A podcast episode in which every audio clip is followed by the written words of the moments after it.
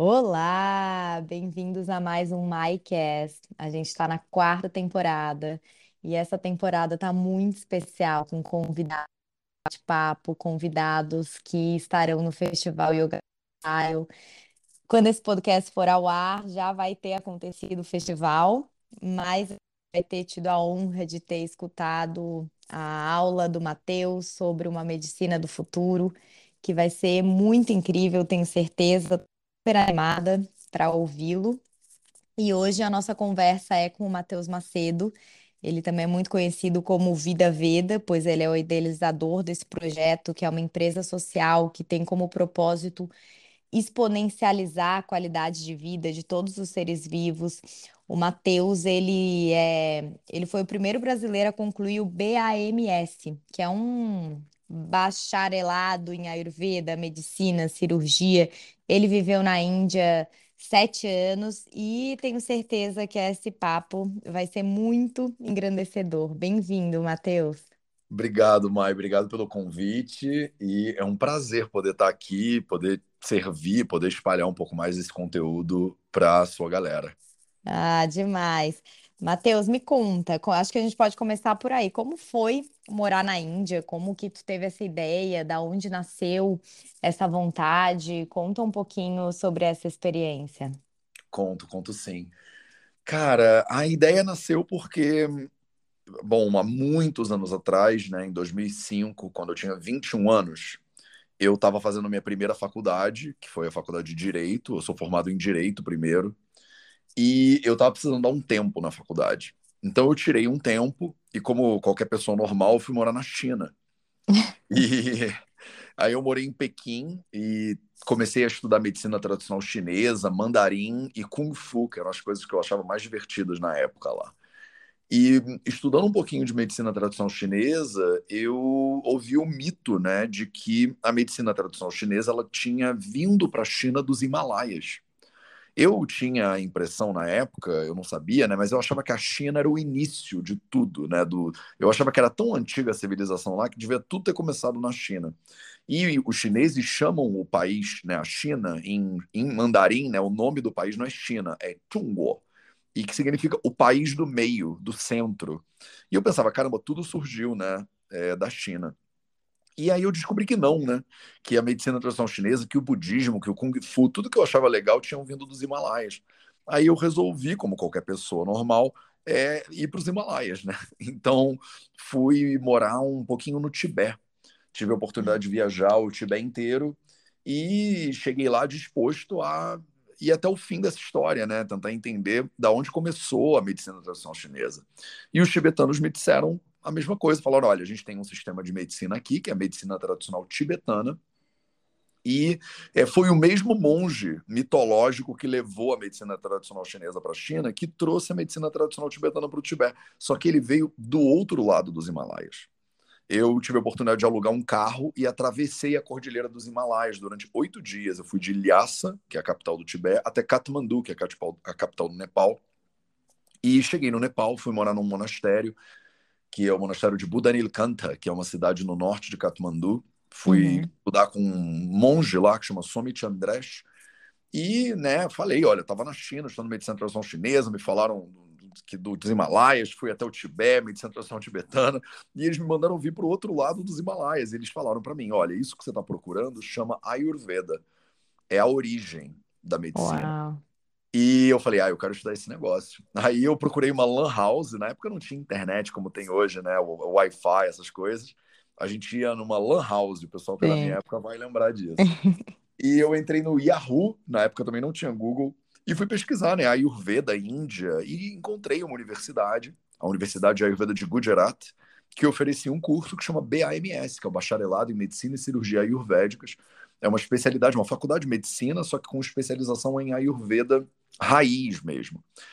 E me mandaram uma mensagem dessa faculdade, né, dizendo que tem esse curso e tal e tal, mas eu não tinha condições de ir do Nepal, morar na Índia e ficar na Índia. Voltei para o Brasil, terminei o direito, comecei a trabalhar, fez um detour a minha vida de uns oito anos, até que eu percebi que eu não estava feliz fazendo o que eu estava fazendo e resolvi largar tudo e ir atrás desse sonho de anos antes é, me, me mandei um e-mail para a mesma faculdade de novo, falei, e aí, ainda tem vaga? E aí eles me falaram, tem, tem uma vaga para esse ano, era 2013 isso.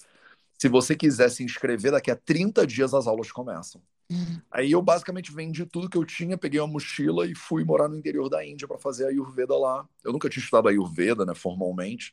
Nunca tinha lido nenhum livro, na verdade, de Ayurveda. Eu tenho essa tendência de quando eu quero fazer as coisas, eu vou de cabeça logo de uma vez, né? Uhum. E aí fui morar lá e acabou que isso mudou completamente a minha vida, né? Eu tive a oportunidade de estudar com professores, com mestres, com gurus, com pessoas muito importantes do Ayurveda, do norte ao sul da Índia. Morei quase sete anos mesmo lá na Índia. E no terceiro ano da faculdade, uma amiga minha, que chama Laura Pires, uma amiga muito querida minha, me falou: Cara, você não quer vir ao Brasil dar uma palestra e falar sobre Ayurveda? E eu é, aceitei o convite, acabei indo ao Brasil, 2016, isso. E essa palestra deu origem a tudo que a gente faz hoje no Vida Veda. Em 2017 eu comecei a publicar uns vídeos nas redes sociais, botar uns vídeos no YouTube e tal. E aí de lá para cá, cinco anos depois, o Vida Veda é isso, uma das maiores comunidades de Ayurveda do mundo, talvez, mas acho que a maior em língua portuguesa. Eu tenho a oportunidade de ter pessoas que aprendem com o Vida Veda em mais de 50 países do mundo. A gente acabou de passar de 10 milhões de visualizações no YouTube. E esse serviço que eu brinco né, com os meus alunos e alunas, que é um trabalho infinito, né? Ele não uhum. vai, pelo visto, acabar nunca. Ele começou há milhares de anos atrás. O Ayurveda é um sistema de medicina milenar, né? Que está codificado em textos que são muito antigos. E assim como ele começou há milhares de anos atrás, ele provavelmente vai continuar por mais milhares de anos para tentar servir, ajudar as pessoas. Uau! Eu amei conhecer a tua história, Matheus, porque apesar de ser tão grande o Vida Veda, eu não te seguia e eu não te conhecia. E daí uma amiga minha chamada Lu Ferraz, que é aqui de Miami, Claro. ela também super nerd de Ayurveda, assim, Sim. super estudiosa, ela é minha convidada, eu tenho uma formação de yoga online. E ela é a pessoa que fala de Ayurveda na minha formação, onde ela postou Legal. alguma coisa de ti. Sim. E eu olhei e comecei a seguir. E comecei a adorar teu conteúdo, hoje em dia adoro. Ai, que honra. E ver como é importante o poder da internet, porque imagina tu lá naquela lan house, né? Se Sim. essa faculdade ou se essa universidade ela não tivesse ali no Yahoo, ela não tivesse uma página né? Como não iria encontrar? Então, eu acho que muita gente que tem um conhecimento enorme, eu sou uma grande incentivadora de amigas próximas a falarem, fala mais no Instagram, ou se não é teu perfil, fala no YouTube, ou escreve num blog, porque as pessoas veem muito só como ego, né? Às vezes a pessoa tá ali no- na rede social. E longe disso, é uma forma, eu acho muito nova era. Imagina a tua mensagem chegando, tá em Paraty, né? é, chegando em pessoas do mundo inteiro, chegando em pessoas da China, chegando em pessoas que estão no Japão, na Austrália. Assim, eu acho a internet tão maravilhosa, tão nova era, tão sem barreiras, que eu sou uma grande incentivadora das pessoas passarem sua mensagem, seja se cozinha bem, seja se tem uma dica, é, de cabelo, seja se tem uma dica de cozinha, para a gente realmente colocar a nossa mensagem no mundo. Eu acho tão lindo isso que você está falando, e é engraçado porque eu sou o outro polo, eu era o outro polo dessa discussão, porque eu era totalmente avesso a redes sociais. Eu era super analógico, não gostava, sempre gostei de tecnologia, mas não gostava da ideia das redes sociais. Quando eu comecei a compartilhar conteúdo, foi é, um pouco a contragosto, mas muito assim, com, a, com base nisso que você acabou de falar. Foram pessoas que me incentivaram, dizendo: vai ajudar as pessoas. E eu comecei a fazer. E hoje em dia eu sou um hiper entusiasta, porque você vê, eu morei na Índia quase sete anos e eu ficava no meu quarto, que era um cubículo, no interior da Índia, numa cidade chamada Jamnagar, que a maioria das pessoas nunca vai conhecer, transmitindo o conhecimento do Ayurveda tradicional que eu aprendi com os meus gurus de milhares de anos para pessoas do mundo inteiro na internet. E assim, eu nunca teria dinheiro, por exemplo, ou condição de pagar para aparecer na Rede Globo, ou, sabe, mecanismos de Sim. mídia, canais de mídia tradicional. Então, graças ao YouTube, ao Instagram, ao agora o TikTok, é que a gente tem a oportunidade de chegar a pessoas que estão buscando essa informação e que na nossa, na minha época, eu tinha que buscar na enciclopédia britânica esse É, negócio. Eu ia ter que sim. pegar 25 livros que a gente tinha em casa, eu ia ter que ir lá na letra A para ver o que que é a Ayurveda. E hoje em dia eu consigo interagir, como a gente já falou, né? Eu tenho milhares de alunos e alunas espalhados pelo mundo. Inclusive a Lu Ferraz é uma aluna muito querida que hoje em dia é professora da formação em Ayurveda do Vida Veda também. É. Então, é lindo como o mundo ficou pequeno, né? E a gente consegue encontrar a nossa tribo, não importa onde a gente esteja. Total, essas conexões. Eu também, eu já fui para a Índia, assim, é, antes de ter, né, tanta essa, essa internet, já tinha, é claro, celular e tal, mas Uhum. é, é tudo muito diferente. Eu acho que quem tá, pra- chegou agora, assim, no mundo, né, as pessoas aí com menos, sei lá, de 20 anos, é, não conseguem nem entender como que era isso, vir num orelhão ligar pra mãe. E, né, escrever uma cartinha, falar que estava bem, ou escre- eu lembro eu escrevendo um, um e-mail para o meu marido falando que eu cheguei, assim. Não, eu viajei a China, a Índia, o Nepal, a Tailândia, com um livro gui- guia na mão, que a gente tem, tinham vários. Eu usava um que chamava Lonely Planet. E Hum. você comprava o Lonely Planet Tibete, e você ia com um livro na mão, pedindo indicação no meio da rua, no meio do Tibete, entendeu? Não tinha GPS, Uau. coisas, era roots o negócio. É, e mapa, então, né? Então, assim, a, a internet é muito linda e eu já tive as minhas diferenças com redes sociais. Eu saí o ano passado de rede social e fiquei um mês e meio fora. E, e eu vejo que é tudo o nosso ponto de vista, né? O, o, o nosso o driste ali, qual ponto de vista você está colocando, para onde você está olhando. A internet é muito, muito, muito maravilhosa. E às vezes tem um, tem 100 pessoas comentando uma coisa ruim e tem uma falando algo ruim e você muitas vezes foca no ruim.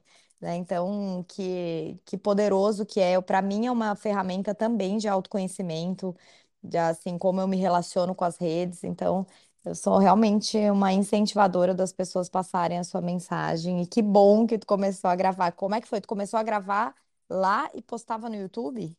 É, eu tinha, na época não tinha laptop, nem o meu celular era um Nokia de botão. Eu- Então eu Hum, não já o pessoal tinha, né, iPhone, essas coisas. Eu é que não não, não tava sem e fui para a Índia, comprei um Nokia de botão e falei: "Ah, não quero ter essas coisas mesmo e tal". Mas eu tinha um iPad, que era o que eu usava para mandar mensagem, para me conectar com as pessoas. Então eu apoiava o meu iPad numa pedra, filmava com a câmera do iPad, editava no iMovie, que é um software que tem dentro do sim. e subia no YouTube. Era basicamente isso que eu fazia.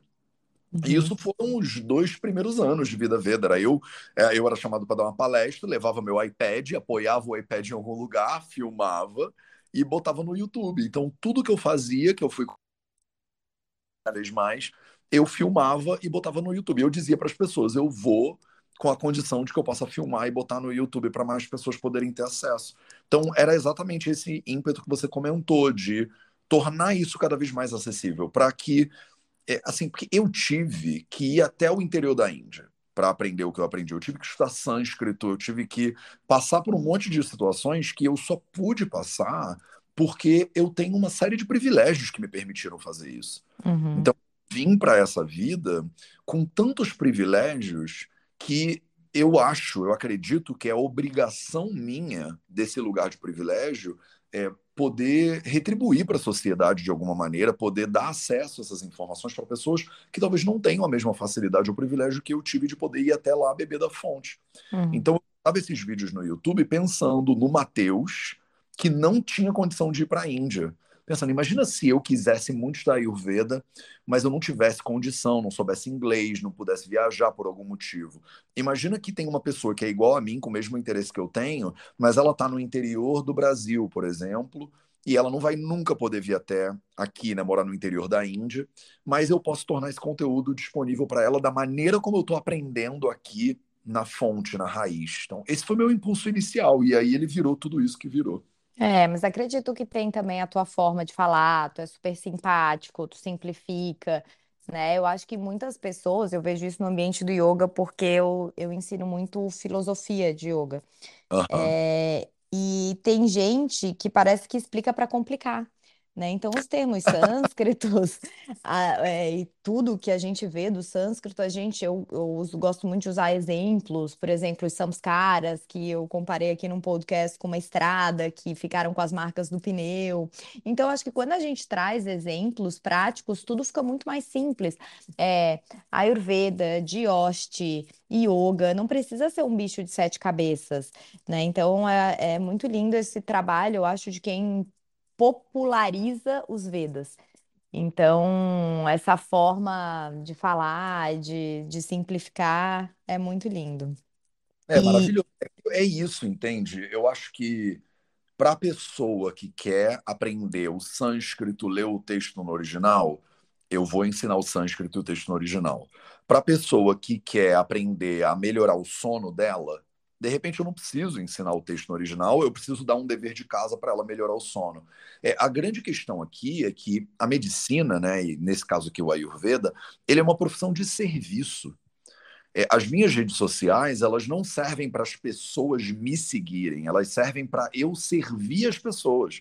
Então, lindo. cada pessoa que chega para mim vem com uma necessidade específica. A mulher pode virar e falar: Olha, eu sou engenheira, trabalho 12 horas por dia, tenho dois filhos e eu é, não tenho muito tempo para ficar estudando, sei lá, Ayurveda, mas eu quero ser saudável, eu quero ser feliz, eu quero ter mais energia. O que que eu posso fazer? E o Ayurveda, ele não é só para quem quer, sei lá, morar na Índia, ele é para todo mundo. Se Sim, você acorda de manhã e sente que poderia ter mais energia, poderia ter uma vida mais vibrante, poderia estar mais plena, poderia ir dormir de noite com uma sensação mais tranquila, né? Se você está ansioso ou ansiosa, se você está deprimido ou deprimida, se você tem alguma coisa que te aflige, algum sofrimento, a gente diz, o Ayurveda tem um caminho para você ir de um lugar de sofrimento e insalubridade para um lugar de felicidade e saúde. A gente estuda no Ayurveda exatamente esses quatro elementos da vida. A gente estuda como é que a pessoa pode ficar mais saudável, como é que a pessoa pode ficar doente, como é que a pessoa pode ter uma vida feliz, como é que a pessoa pode ter uma vida triste. Então são só essas quatro coisas. Se você é uma pessoa que está num lugar que não está legal de saúde, ou num lugar que não está legal de vida, o Ayurveda tem ensinamentos para tentar te conduzir para o lugar onde você quer estar. Então a pessoa não está ali para aprender o que eu acho que ela tem que aprender. É eu que estou ali para servi-la, entendeu? Essa, essa é a minha perspectiva, pelo menos faz sentido para você? total. Eu sempre falo, quem entendeu servir, entendeu a vida. A gente está aqui para colocar os nossos dons e habilidades no mundo. Cada um tem a sua missão. Eu acredito na missão de alma e que cada um veio com dons e habilidades para servir o Dharma, né? Para para colocar os seus talentos no mundo. Então, todo mundo é bom em alguma coisa. E tem aquela frase que eu gosto muito, que é se você avaliar um peixe pela sua habili- habilidade de subir em árvore, aquele peixe vai achar, vai passar a vida achando que é um idiota. Então, é, cada um tem os seus talentos e a gente vai achando, né? O propósito, hoje em dia eu vejo que, que no yoga e dharma, quando eu estava dando umas aulas, todo mundo ficou muito, ai, que eu não achei o meu propósito ainda. Eu não achei o meu propósito. Falei, gente, relaxa. Não é algo a ser desvendado, não é um mistério. O seu propósito pode ser ser mãe. O meu propósito de dia agora, ali daqui a pouco, vai ser lavar minha louça Sim. né? É fazer as coisas com um propósito. E esse propósito de servir, eu acredito que é o propósito da humanidade, que a gente está aqui para isso. Então, por isso que está fazendo o sucesso que está, porque já começou com essa mentalidade de que eu estou a serviço.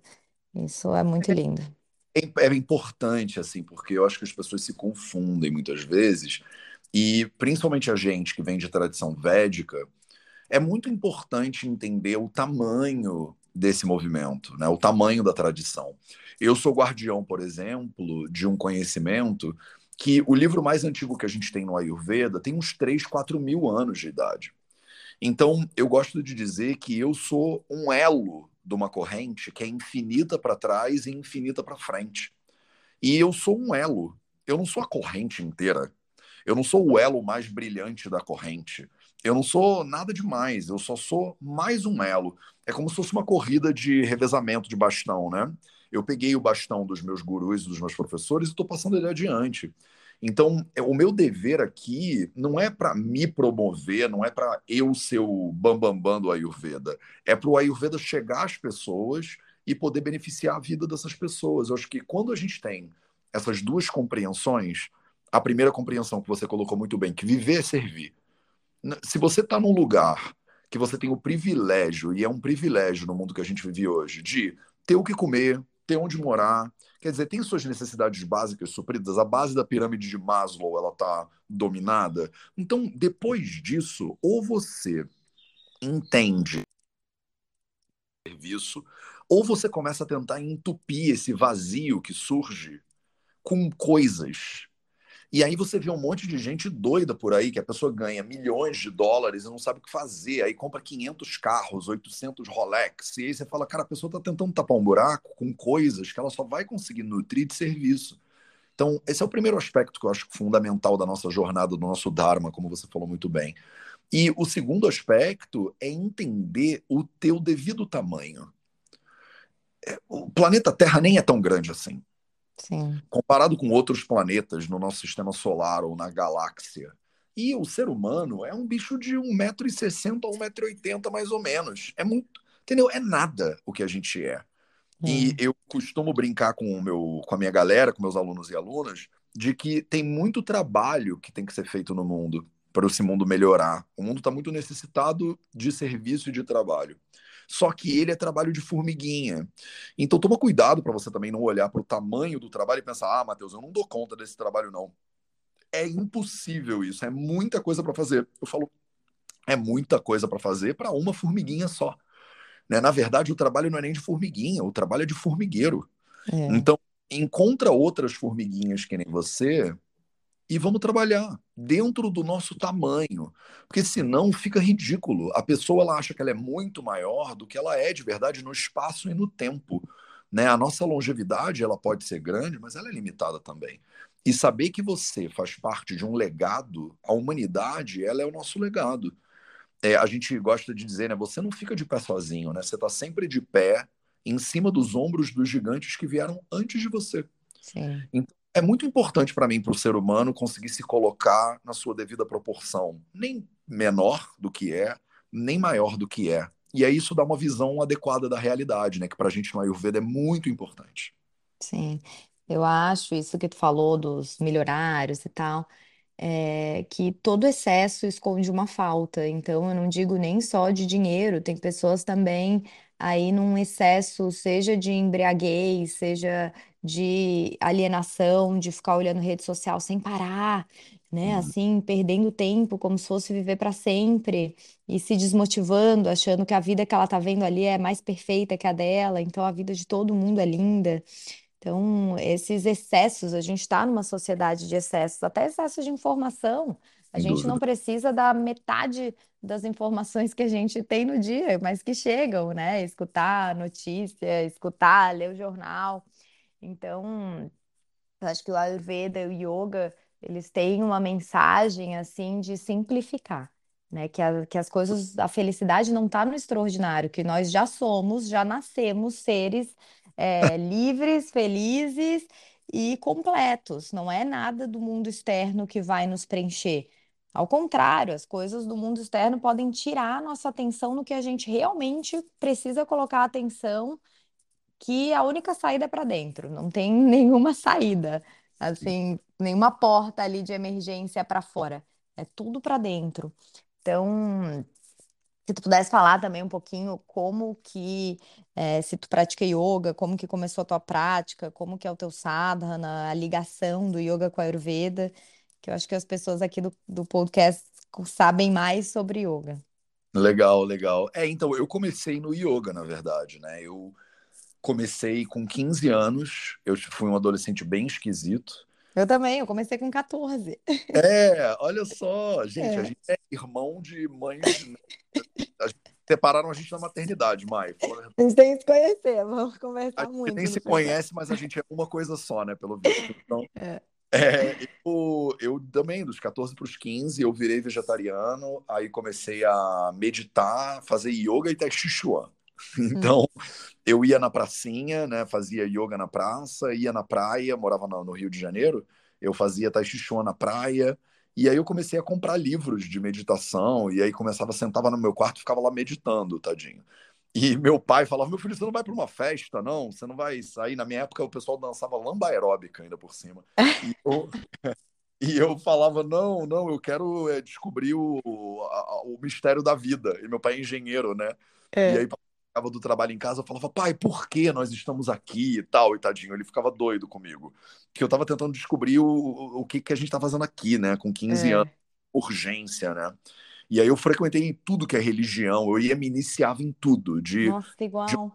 é, de religiões cristãs até Daishonin, é, mosteiro tibetano, eu fazia tudo, né? E ia aprendendo, ia me nutrindo com aquilo de Umbanda e Candomblé, tudo, tudo, tudo eu ia e queria aprender mais, queria saber como é que era, eu ficava, eu era fascinado pelo fenômeno religioso. Eu lia muito filosofia também, eu lia assim, falava Zaratustra com 15 anos no recreio do Hum. colégio, sabe? Mas tu E achou tua turma? Tu chegou a achar tua turma? Assim, tu eu tinha uns amigos assim como tu ou não? não, eu não tinha amigos como eu. É, Eu tinha um monte de gente muito mais velha que eu gostava de ficar junto, assim, porque a É.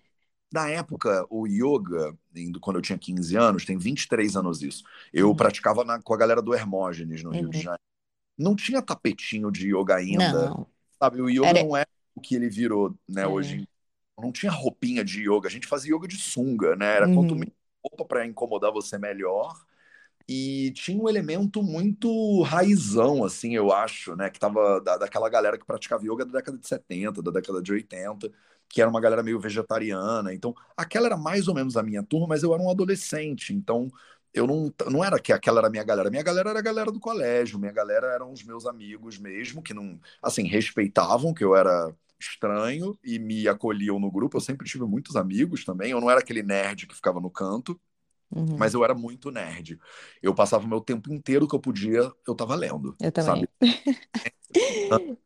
E pensando, sabe? Então, a minha jornada começou mesmo no yoga com 15 anos, com o vegetarianismo, com yoga, com Tai Chi Chuan, com Kung Fu, com essas coisas. O Ayurveda entrou na minha vida recentemente. É que eu não falo no Vida Veda sobre yoga, porque eu acho muito importante criar delimitações claras entre essas é, teorias diferentes para as pessoas. Porque um problema que eu fui vendo, né, quando eu comecei a ensinar Ayurveda, é que todo mundo falava de tudo. Então tinha gente que, tava, que é especialista em astrologia védica, em yoga, em ayurveda, em vedanta. E aí, para a pessoa que está começando a aprender, ela acha que é tudo meio que a mesma coisa. Ela não consegue entender que são paradigmas até diferentes de pesquisa né, da realidade. E aí eu evito muito falar sobre o yoga, apesar de que eu estudo yoga há 23 anos, eu nunca trago é, o yoga como centro. Tanto que hoje a gente tem o perfil que chama Yogalaya, que é a escola de yoga né, do Vida Veda, digamos assim. E lá o Caio, que é o professor de yoga que dá aula no Yogalaya, vai estar comigo, inclusive, no festival. Ele vai lá me acompanhar, porque ele é meu brother, meu irmão praticamente. Ele é que dá as aulas de yoga, de filosofia, ele faz leitura do Yoga Sutra de Patanjali, por exemplo. Então a gente é bem nerdão assim, mas eu sempre foquei no o, o Vida Veda é sempre muito, muito, muito focado no Ayurveda para as pessoas entenderem o que, que é Ayurveda e não confundirem o Ayurveda com outras linhagens de pesquisa védica, né? Então é Sim. mais ou menos essa minha jornada. É, até dentro do yoga tem, tem muitos, vamos dizer, limites. Tem linhagem Samkhya, tem uma linhagem mais Vedanta, os nomes. E, e apesar de a internet ser muito maravilhosa, é, não, eu oriento, né? Esses dias eu recebi uma pergunta, esses dias no ano passado, uma inscrita até da formação, ela perguntou, mas Mai, eu não consigo, por que que a tua a formação é tão filosófica? Por que que tu foca tanto na filosofia do yoga? Eu não posso essa parte, que ela queria só evoluir nos asanas, né? Ela falou.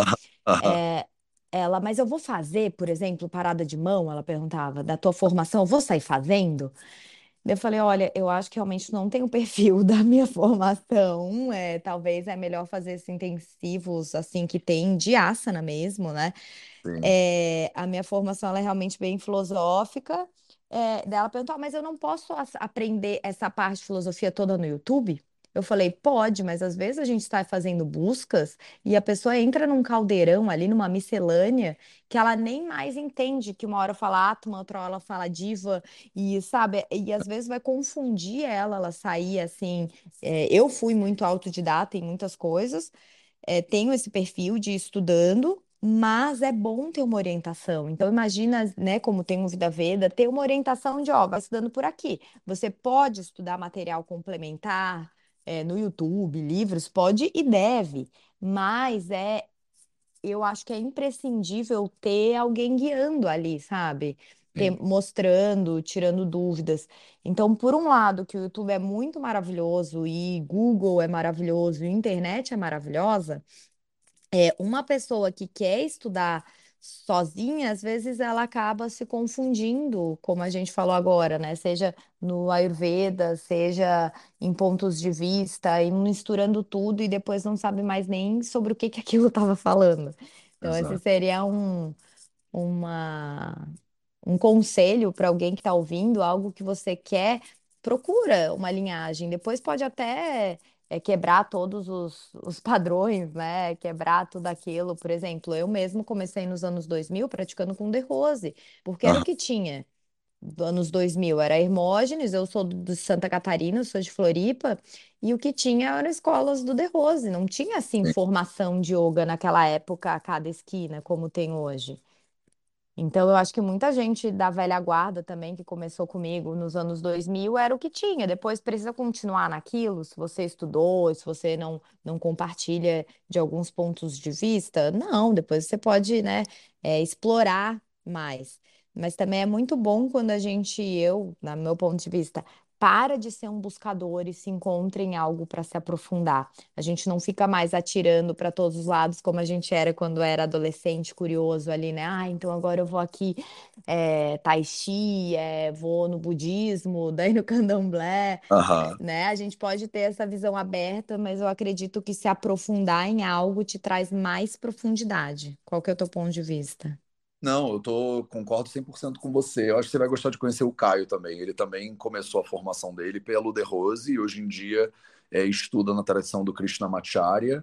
E, e é isso, assim, é, você vai aprendendo muitas coisas primeiro, molhando o pezinho, mas é muito importante em algum momento sentar com alguém que você realmente tenha confiança e saiba que tem um estudo sólido para você poder se aprofundar num aspecto. Porque na verdade, todas essas tradições estão levando a pessoa para o mesmo lugar. Só que elas levam a pessoa para o mesmo lugar de origens diferentes. Então, o que eu acho que muitas pessoas não entendem é isso, assim, ela vira para você e fala assim: "Eu quero ir para São Paulo". E aí você fala: "Ah, olha, tô, tô aqui em Santa, tô em Floripa, né? Para ir para São Paulo, você pega ali a BR, aí você vai para lá, tá, tá, tá, tá, tá, tá, e você fala para a pessoa como é que ela chega lá. Aí ela vira para outra pessoa e fala: Como é que eu chego a São Paulo? Ela fala: Olha, você vai para o sul e tal e tal. Aí a pessoa fala: Não, que para o sul. A Mai tá falando que é para o norte, você tá falando que é para o sul. Tipo, vocês não têm nada a ver, vocês estão se discordando, vocês são inimigas. Você fala: Não, é porque a Mai tá em Floripa, a outra pessoa tá na Bahia.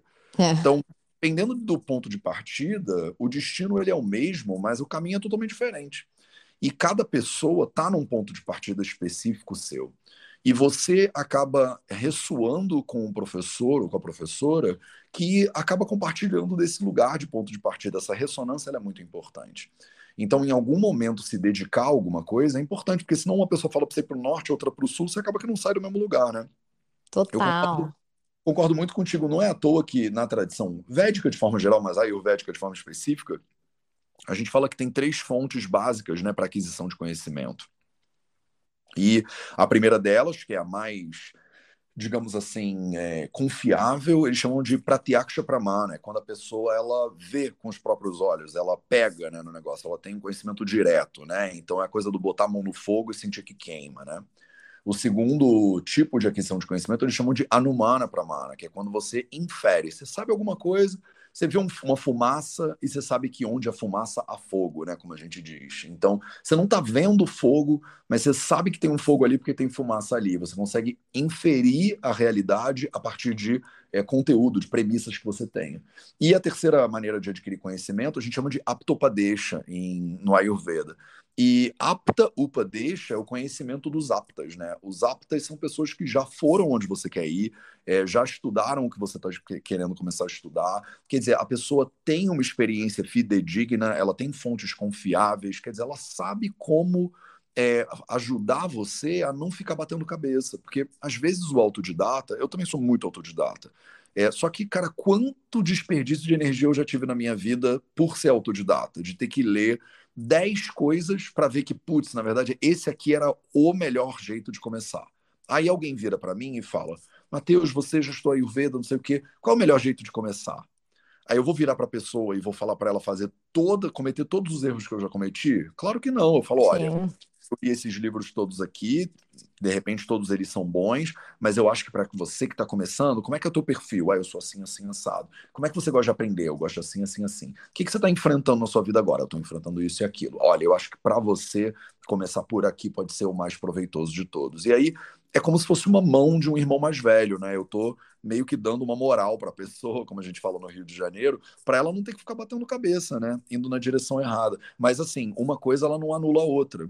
Então, é, também há que se dizer que também não adianta você encontrar um guru e aí abrir mão do seu bom senso, né? Do seu livre-arbítrio Total. de julgamento, né, da sua crítica, porque acontece muito isso, né? Tem pessoas que dizem: "Eu só aprendo com as minhas próprias mãos". E aí ela perde a oportunidade de aprender com todo o conhecimento acumulado dos seres humanos. Tem gente que diz: "Eu só confio no meu guru". E aí nada do que ela vive na vida dela para ela é importante, só importa o que o guru falou. Então ela tá com fome, o guru fala que ela não tá com fome, ela fala: "Então não estou com fome". Mas isso não é aprendizado, isso é gaslighting, é tipo, é, tem uma pessoa ali que está pegando a tua realidade de você. E na visão do Ayurveda, o desenvolvimento do discernimento é uma parte fundamental do processo da pessoa. É, o guru, ele alguma hora tem que devolver o discernimento na mão da pessoa. É, é como a criança, né? Ela é criada pelos pais. Então, no momento que a criança está começando o aprendizado dela, ela recebe o discernimento, de certa forma, entre aspas, de fora para dentro.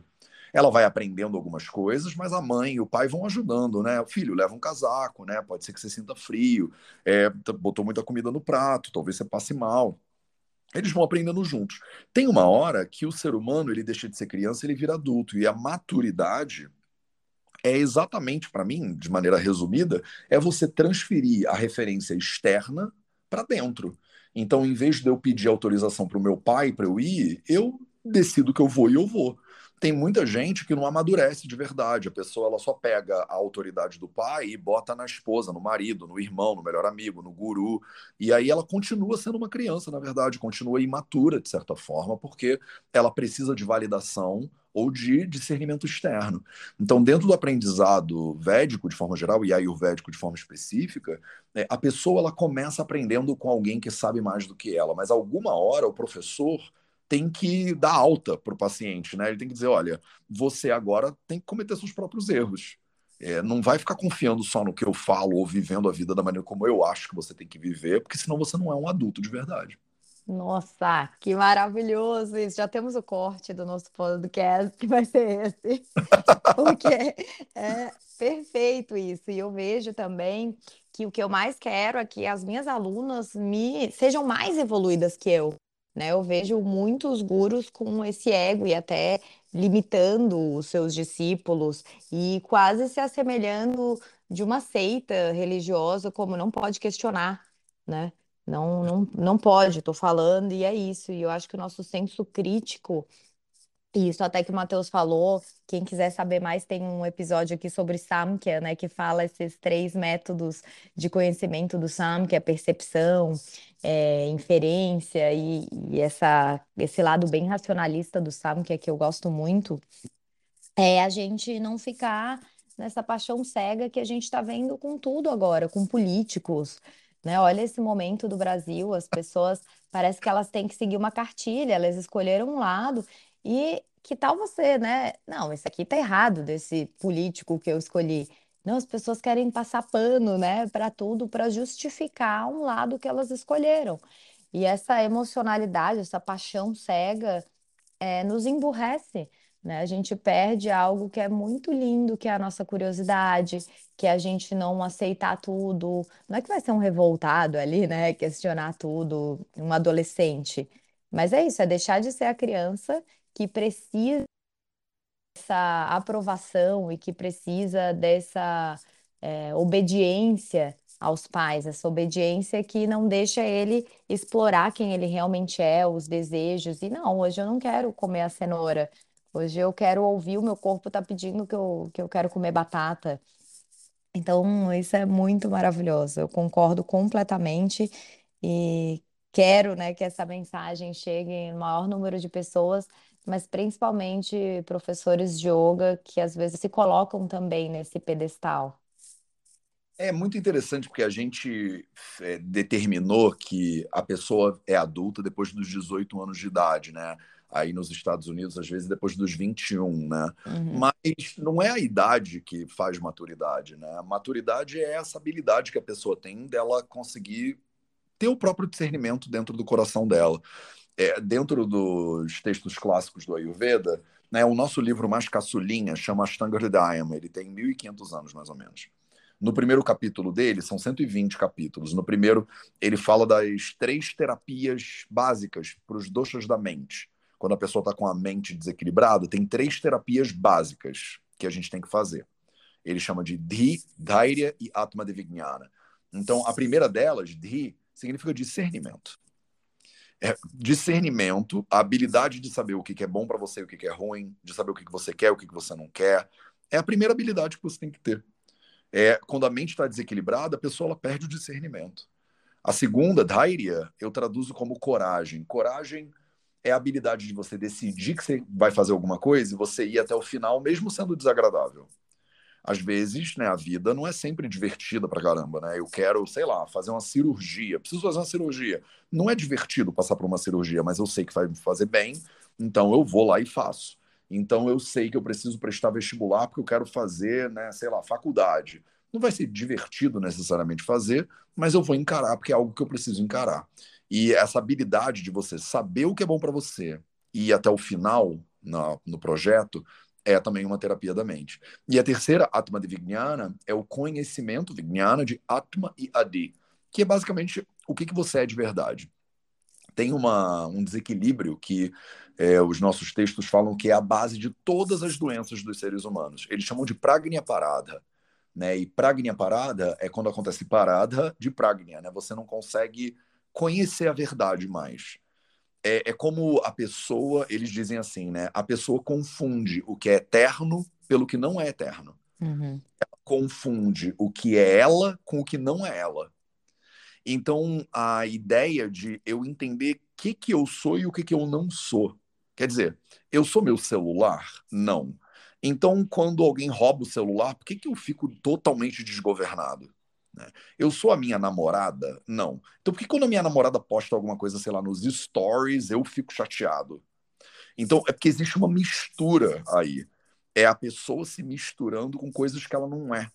E isso, é, na, no yoga, eles chamam de kleshas, né? E uhum. o primeiro que é a vidya, né, é, a ignorância, a falta de conhecimento, a falta de sabedoria, é a falta de conhecimento, a falta de sabedoria a respeito de quem você é em primeiro lugar.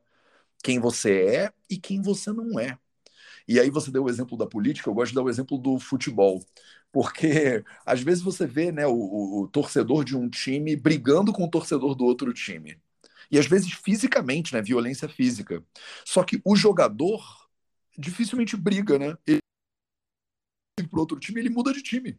Sim. Então, as... é, é doido como ele é mais aficionado do que o jogador. É, é. é como se a pessoa mais, é, é, é, mais real do que o próprio rei, sabe? É, os políticos são assim, eles são políticos. Daqui a pouco muda de partido. Um vai para um lado, um vai para o outro. Mas as pessoas, elas entram num lugar de é, conexão com aquela é, cor, com, aquela, com aquele nome, com alguma coisa, e elas perdem a sensação de quem elas são nesse processo. Isso, para a gente, no Ayurveda, chama Pragnya Parada. É a origem de todas as doenças que tem, físicas, mentais, espirituais, não faz diferença. É, mas eu acho que está quase igual, assim, política e futebol no Brasil. Né? É. Tá, tá os, os ânimos da flor da pele. Sim. Bom, maravilhoso o nosso papo que não são super longos. É, eu amei, acho que tivemos muitos aprendizados, muita luz nessa conversa. Espero que, que ilumine aí as pessoas a terem o discernimento para irem atrás e para se inspirarem na história do Mateus, de não que precisei morar na Índia, mas se quiser também, né? É um caminho. Sim. E esses dias até me perguntaram, eu tenho um aluno meu que é, é super assim, empresário, ele é investidor de várias empresas, e ele falou, mas aonde tu se vê assim, daqui 10 anos, profissionalmente?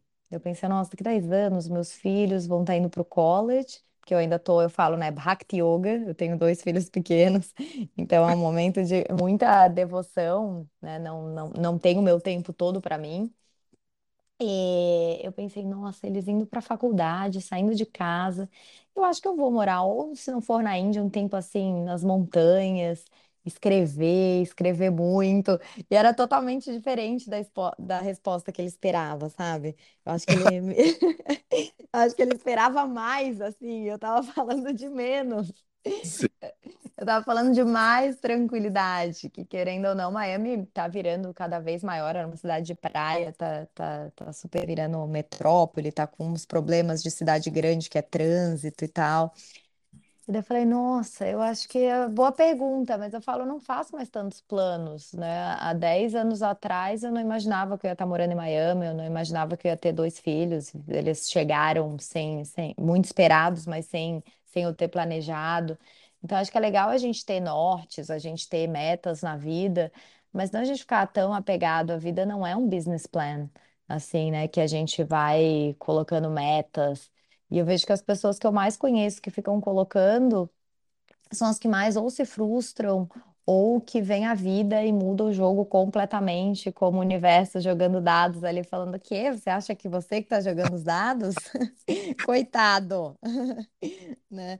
Então, a gente, para a gente não se frustrar, é muito lindo a gente estar aberto para as infinitas possibilidades do universo.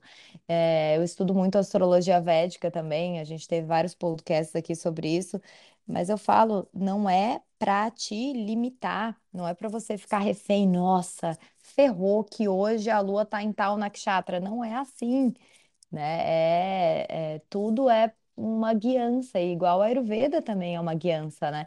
Não é assim, não é uma bengala. Eu falo que as pessoas também ficam muito usando o bengala nos doshas, né? Tipo, ah, é que eu sou assim porque eu sou vata, né? Que eu sou assim porque eu sou kapha. E não é sim. assim, né? Não, não é assim, e como tudo, né? Na... É isso, são ferramentas que a gente acaba usando de maneira equivocada, porque é divertido, né? É como falar de astrologia, né? Eu sou Capricórnio, ah, você é um típico geminiano e tal, e a gente É. gosta de se comunicar assim com os doxas também. Eu falo para as pessoas que elas não façam teste de doxa e esqueçam de descobrir o próprio doxa. Eu gosto de implicar um pouquinho com os meus alunos, de provocar, né? Porque eu acho que a provocação às vezes leva à reflexão. E eu falo, muitas vezes é mais útil para você fazer o teste da princesa da Disney do que fazer o teste do Dosha. Porque eles são um pouco mais completos, às vezes. A Disney gastou um pouco mais de tempo. Os testes do Dosha, às vezes, são 10 perguntas que querem te dizer a tua essência, tua prakriti, né? Tipo, o que você é de verdade. Eu falo, leve isso tão a sério quanto você levaria um teste de uma princesa da Disney, Da entendeu? Capricho, lembra? Quem, Da- quem é o seu par ideal? É, exato. Tipo, você vai pensar, cara, eu sou uma típica Pocahontas. Beleza, mas Você não vai fazer escolhas de vida, né, baseadas no fato de que você é uma Pocahontas e a sua melhor amiga é a Moana, né? Não vai, não vai ser por aí, entendeu? Eu falo para as pessoas, leve o teste do Dosha também, assim, com uma, uma pitada de sal, sem levar tão a sério essas coisas. É, qual tu, tu acha que seria a melhor forma de conhecer e uh, ver a melhor, por exemplo, alimentação para o seu dosha? Eu acho que a melhor forma é efetivamente deixar o Dosha de lado, primeiro. Eu acho que o primeiro passo das pessoas não deveria ser se preocupar em descobrir o seu Dosha nem nada disso. Eu acho que o primeiro passo das pessoas deveria parar para observar o que que elas fazem. Quando você fala de alimentação, por exemplo, a pessoa ela larga a orientação dos pais de como comer, passa por uma nutricionista para ver como vai comer, depois faz o teste do dosha e descobre no Ayurveda como ela deveria comer, mas ela nunca para para se observar como ela deveria comer.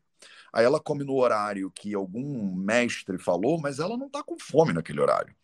É, eu falo para os meus alunos fazerem um diário alimentar de três dias. Eu falo, anota tudo que você come. Vê se tem alguma coisa aí que você acha que não te faz muito bem. Sublinha essa coisa de vermelho. Depois de sublinhar essa coisa de vermelho, para para pensar, será que dá para substituir ela por alguma coisa que você acha que te faz bem? Quer dizer, antes de buscar referência fora, por que a gente não começa a buscar uma referência dentro? Né? Tem coisa que você come que você sabe que você não deveria estar comendo, que não te faz bem. Você vai buscar referência no Vata, entendeu? No Nutri. Você É, sabe que faz bem, busca referência em você primeiro. E aí depois, depois que a pessoa já olhou para os quatro pilares da saúde dela, para a alimentação, para o sono, para o movimento e para o silêncio, aí eu falo, tá bom, agora vamos começar a estudar Ayurveda. E não vai ser primeiro determinando qual é a sopra kruti, vai ser primeiro entendendo qual é a como se observar. A gente tem um capítulo que chama Dinacharya é um capítulo do Ashtanga por exemplo, que fala sobre as rotinas diárias dos seres humanos. Esse capítulo, né, em sânscrito, ele começa assim, ele fala assim, Brahme muhurta sharira. Então ele fala, você deveria, primeiro de tudo, acordar cedo. Assim que você acorda, qual é a primeira coisa que eles recomendam que você faça? Ele fala, sharira chintam. Você devia parar para se observar, para observar o seu corpo. Não é parar para raspar a língua, para passar óleo na cabeça, para fazer a dieta do dosha, não é nada fora é dentro. É parar para se observar. Né, a maioria das pessoas, elas acham que estão abalando na Ayurveda, de novo, que nem a gente já falou, seguindo recomendações que alguém falou de fora para dentro. E as recomendações mais básicas do Ayurveda são: descobre quem você é de dentro para fora. Devagar, com calma, sem pressa. E o corpo dá todos os sinais, né? O corpo é um grande mestre. É o, é o único mestre que você precisa.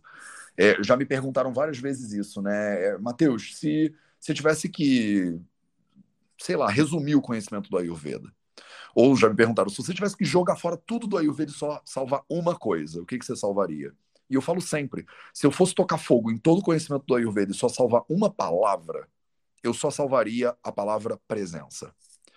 Porque a pessoa que memorizou todos os textos do Ayurveda e não tem presença, os textos não servem para nada. Uma pessoa que não sabe nada de Ayurveda, mas ela tem presença, ela descobre o Ayurveda aos poucos. Lindo. Demais. E isso com tudo, né? Isso no yoga, de novo, a gente vem, essa, a, a pessoa que ali tá falando, por isso que tem um mestre que é o Patabi Joyce que fala que yoga é 99% teoria e 1% prática. Tem gente que fala, ah, eu discordo, porque yoga é prático e blá blá blá. Sim, mas é, é para colocar em prática a teoria. A teoria não serve para nada se for para você ficar falando, repetindo, né? E você não está aplicando. Então, esse ensinamento é muito lindo e eu é, gosto muito dessa presença de sentir os cheiros de manhã, como é que você acordou, se você acordou cansada, o que que pode te ter feito acordar cansada naquele dia, se foi o horário que dormiu, se foi algo que comeu à noite, se foi algo que sonhou. Então, acho que as pessoas estão perdendo realmente essa habilidade de swadhyaya, de autoobservação, de autoestudo, que é a ferramenta mais linda. Eu acho que também para o yoga serve isso, né? Se fosse tirar todos os ensinamentos do yoga, deixa só o swadhyaya que é essa autoobservação. Eu acho que não é nem diária, não é só só de manhã, é de minuto a minuto. É, o que você comeu, almoçou, o horário que almoçou. É, eu já tive muitas é, amigas, né, da Ayurveda que falavam, não, é que você é, é vata, você não pode fazer jejum. Você não pode fazer jejum tão longo. Mas assim, não foi só uma. E eu falei, gente, mas assim, me faz bem. Eu, como eu dou aulas de manhã, eu não consigo fazer uma torção, eh, fazer invertida e também me dá sono comer. Então, eu gosto, né, do jejum. Ainda bem que hoje em dia também tem as linhagens começaram a falar que faz bem jejum, porque Sim. sempre me incomodaram muito com essa questão do jejum. E eu faço de ouvir meu corpo desde sempre, assim, de, de manhã. Às vezes eu como, se me pede para o meu corpo, me pede para comer de manhã quando acordo, mas no geral, não. Então, essa questão de não não fica assim, né, cegamente nas pessoas, porque por um período eu parei de fazer jejum porque me falaram, não, você é vata, jejum agrava vata, não pode. E eu escutei essa pessoa e comecei a comer de manhã e não me fazia bem. Eu ia praticar e eu ficava enjoada. Então, o seu corpo é o seu maior mestre. olha que coisa mais linda que você está dizendo. Alguém que sabe a Ayurveda, supostamente, me diz o que que eu tenho que fazer. Aí eu vou lá e faço e me sinto mal. Aí eu vou lá e faço o que eu sinto que eu deveria fazer e me sinto bem. Quem é que ganha aqui? É a pessoa de fora ou é a sua percepção do seu próprio corpo? Não tem como comparar. E você, assim, é, eu convido essas pessoas que estão querendo aprender mais de Ayurveda, que estão ouvindo aqui a gente, ou essas pessoas que você conhece, a virem estudar um pouquinho Ayurveda de acordo com os samhitas, porque não é assim. A pessoa que é para Vata, ela pode jejuar, principalmente de manhã, que é um horário típico de capa doxa, inclusive. Às vezes a gente precisa jejuar para ativar o Agni. Então, o conhecimento do Ayurveda, ele não é nem um pouco simplório nem quadrado, que todo mundo, imagina, o mundo é dividido em três tipos de pessoas e um terço tem que fazer tudo igual. Não tem. O Ayurveda é uma medicina de precisão. A gente tem que ter habilidade de olhar para além desses é, dessas ideias que a gente tem de doxas, inclusive a Prakruti, que é o que eles falam quando chamam que você é vata, que você é pita, é um dos dez elementos que a gente tem que analisar num ser humano, quando a gente olha para um ser humano, e é um de dez elementos, não é o elemento. Então tem muitos outros elementos que têm que ser observados. O Ayurveda, para quem quer estudar, tem um nível de complexidade muito interessante para ser observado, e quando ele é simplificado, fica ruim.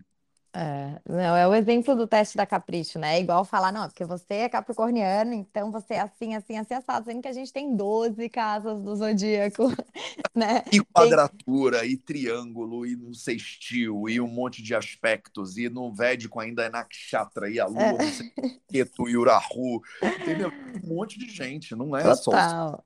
Nós somos um universo, cada ser humano é um universo, né? Então, ficar e, e por isso, gente, esqueçam as caixas.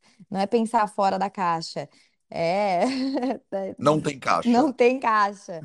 Isso te dá uma liberdade, porque afinal de contas, tudo isso é para quê, né? Para gente se libertar.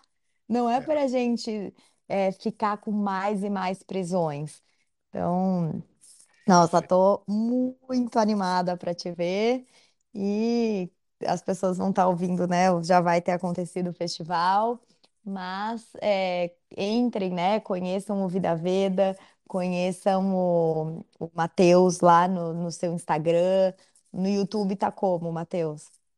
É, também Vida Veda. Se você botar Vida Veda em, em qual- no Google, já tem algum, você está na Coreia do Norte. Então É coloquem aí, você botar coloquem. Vida Veda, Deus Macedo em qualquer rede social, você me encontra. É, então vamos lá, aprender com esse lindo serviço do Matheus.